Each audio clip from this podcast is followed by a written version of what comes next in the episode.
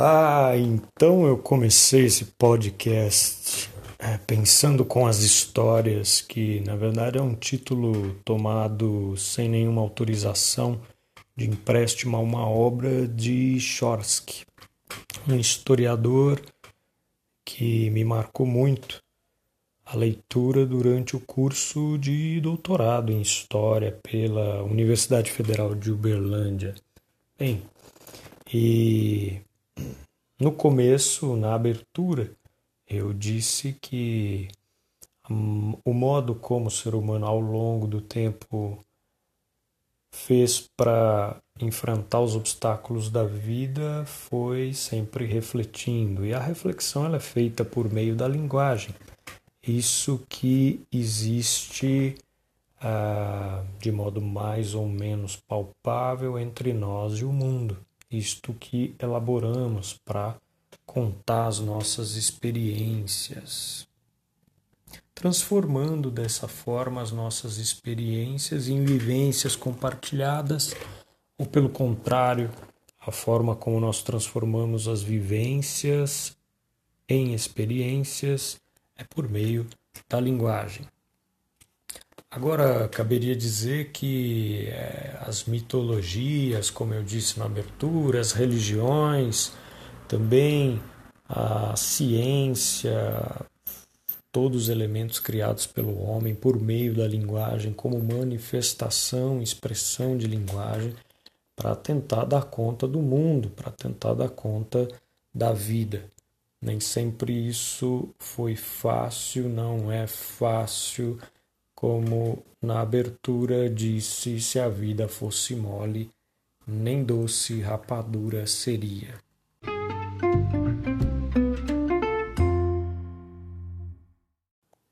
Há uma grande diferença entre o passado e a história. Se você não imagina qual seja, a diferença básica é que o passado, é claro, são as nossas vivências, a vida vivida e já foi, passou. Embora muitos psicanalistas discordariam de mim dizendo que há passados que não passam, não só os psicanalistas, mas também nós, historiadores, vemos isso cotidianamente pelo cruzamento de temporalidades mais ou menos recentes na nossa atualidade. As questões que nos são contemporâneas vêm de muito tempo ou foram tradições inventadas mais recentemente. Mas, enfim, para simplificar, a história é aquilo que já foi. É, aliás, passado é aquilo que já foi. É, histórias são as narrativas que criamos para falar sobre isso que já foi. Por isso, história não é sinônimo de passado. E é claro que história, tanto no francês quanto para os alemães, como para nós, na nossa língua portuguesa, tem pelo menos dois sentidos diferentes. É, o primeiro é a história como um processo de acontecimentos que tem a ver com essa noção de passado que eu acabei de elaborar, que eu acabei de apresentar. É a história como aquilo que vivemos e já foi, já passou, são os acontecimentos planejados, inesperados, ocorridos inadvertidamente ao acaso, enfim, a vida. Já história, no seu segundo sentido, tem a ver com conhecimento histórico.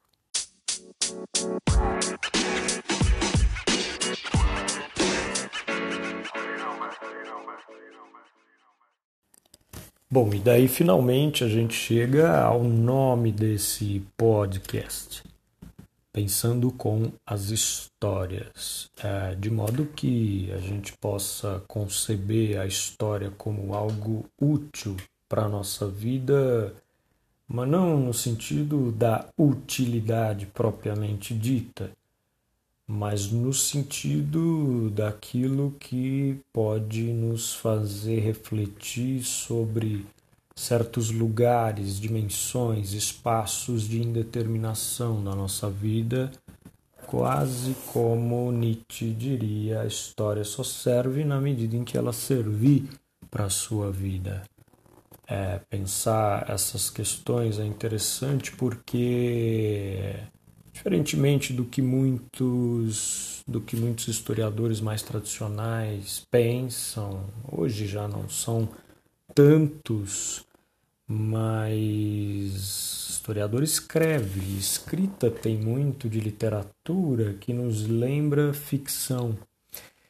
A gente pode, por exemplo, pensar com e a partir de linguagens artísticas como teatro, cinema, literatura, música. Isso é sempre um desafio porque cada linguagem possui a sua especificidade. E pensar com significa compreender um enredo fictício como um modo de ver específico do mundo. Uma ficção, como disse o argentino Jorge Luiz Borges, não é uma falsidade nem reivindica-se como verdade.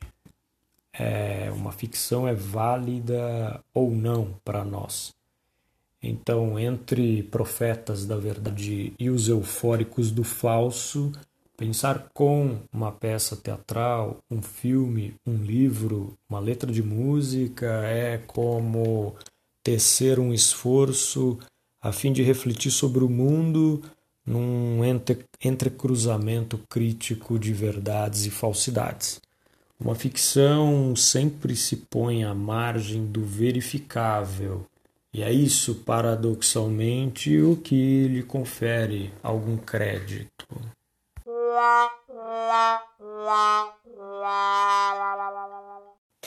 É claro que isso não significa dizer que historiador é, cria ficções no sentido de mentiras, como sinônimo de mentiras. É claro que o exercício da historiografia, isto é, da escrita da história, pode nos ensinar a pensar a partir de manifestações artísticas distintas, por exemplo. Um texto de história, ele busca estabelecer um diálogo instigante entre o que consideramos como passado e o presente do intérprete, do historiador, daquele que escreve, do seu lugar de escrita, os seus questionamentos presentes, atuais. A representação atualizada do passado, ela é, portanto, um processo em constante mudança, como havia dito na abertura desse podcast, disponível aí acima é, nada muda mais do que o passado.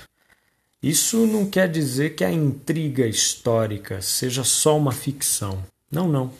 Antes, significa que a história escrita, sempre verificável, é viva e mutável, mesmo no seu comprometimento com um efeito de verdade.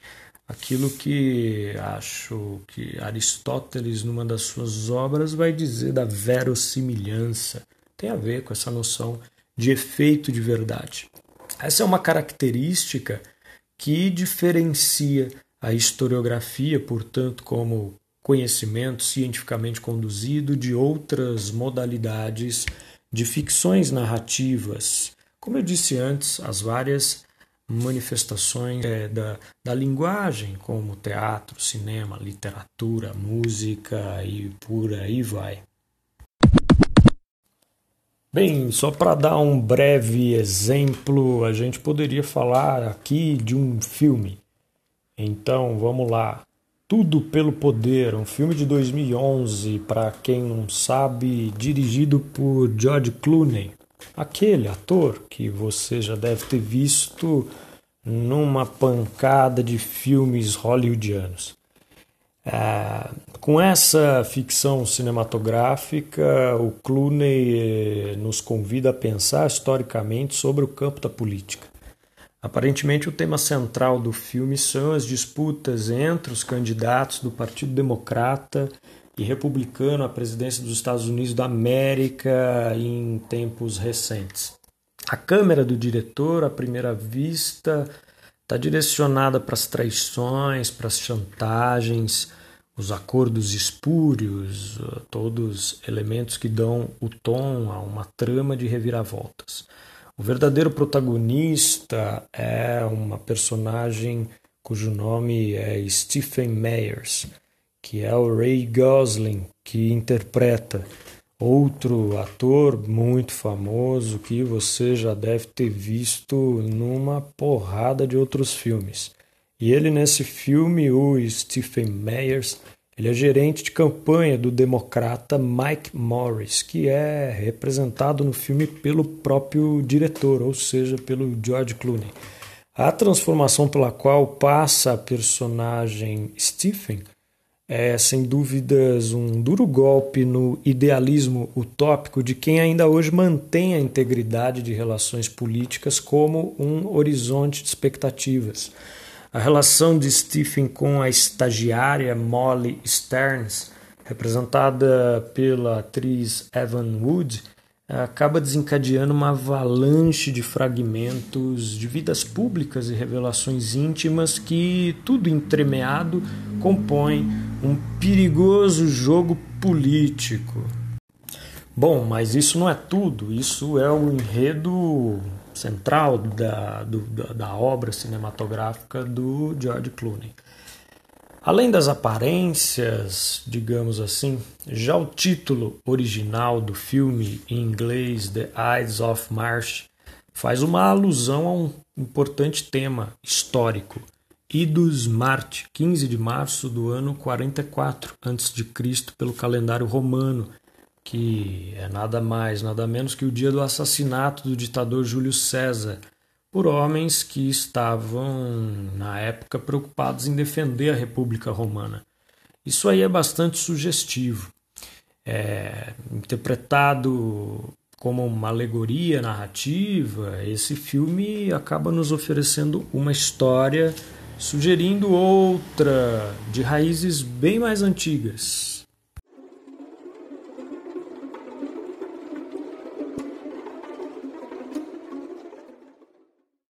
Ah, uma grande questão trabalhada por Clooney. Parece a mesma que animou o imaginário de muitos pensadores ao longo dos séculos, como Nicolau Maquiavel, que viveu ali entre o fim do século XV e início do XVI, foi para as Cucuias em 1527. E também pensadores como William Shakespeare, que também viveu por volta desses tempos, entre então ali o século XVI até o início do século XVII, ele que foi para as Cucuias com todos os cachimbos que tinha direito em 1616. Bom, é, qual que é afinal a relação? Com Maquiavel a gente pode pensar essa alegoria fílmica a partir da pergunta sobre os limites das ações políticas para a conquista e manutenção do poder. Os fins, ainda que considerados justos, justificariam os meios e, no caso do filme, spoiler à vista, um assassinato. Já com Shakespeare, uh, vamos relembrar que em torno de 1599 ali na boca da botija, da entrada do século XVII, né? Curiosamente, enquanto Shakespeare lia Maquiavel, ele escreveu uma peça teatral chamada, vejam aí, A Tragédia de Júlio César. Mas não é César a personagem principal, e sim o Marco Bruto, mais conhecido né, pela famosa frase Até tu, Bruto é possível afirmar que essa peça é uma aula de ciência política, aliás. Mas aqui importa dizer que essas referências históricas estão implícitas no roteiro do filme Tudo pelo Poder, dirigido pelo George Clooney. Bastaria a gente pensar a partir da observação atenta dos atos da personagem interpretada por Gosling, ou a personagem de nome Stephen Meyers.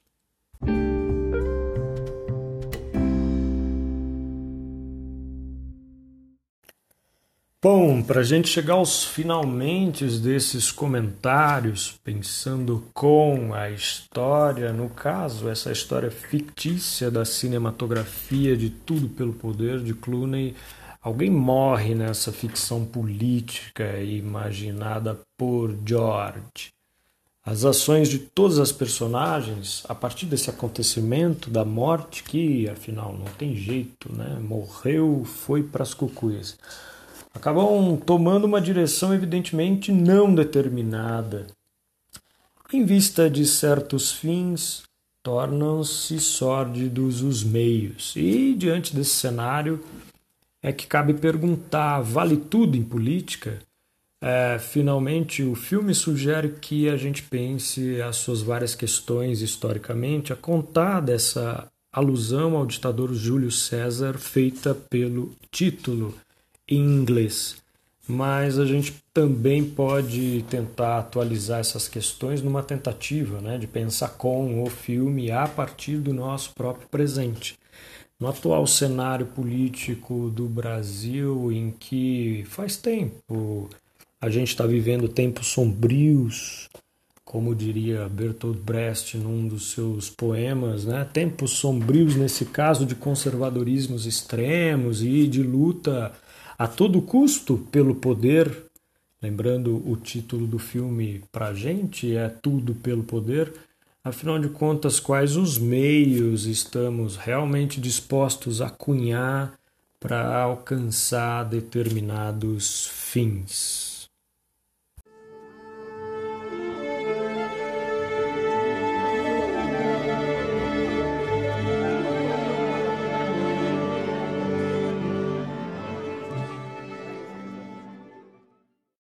Bom, e hoje vai chegando ao fim já, tá bom, né? Esse que é o primeiro episódio deste podcast, feito por este que vos fala, pensando com as histórias. Acho que deu para ter uma ideia do que a gente vai fazer por aqui, não só pensar sobre passados, presentes, histórias, artes, mas também, afinal de contas, com todas as linguagens que nos estão aí disponíveis no horizonte de um imaginário social, cultural, político, circunstancial, pensar a vida. Espero que tenham gostado e até a próxima, até o próximo episódio. Valeu!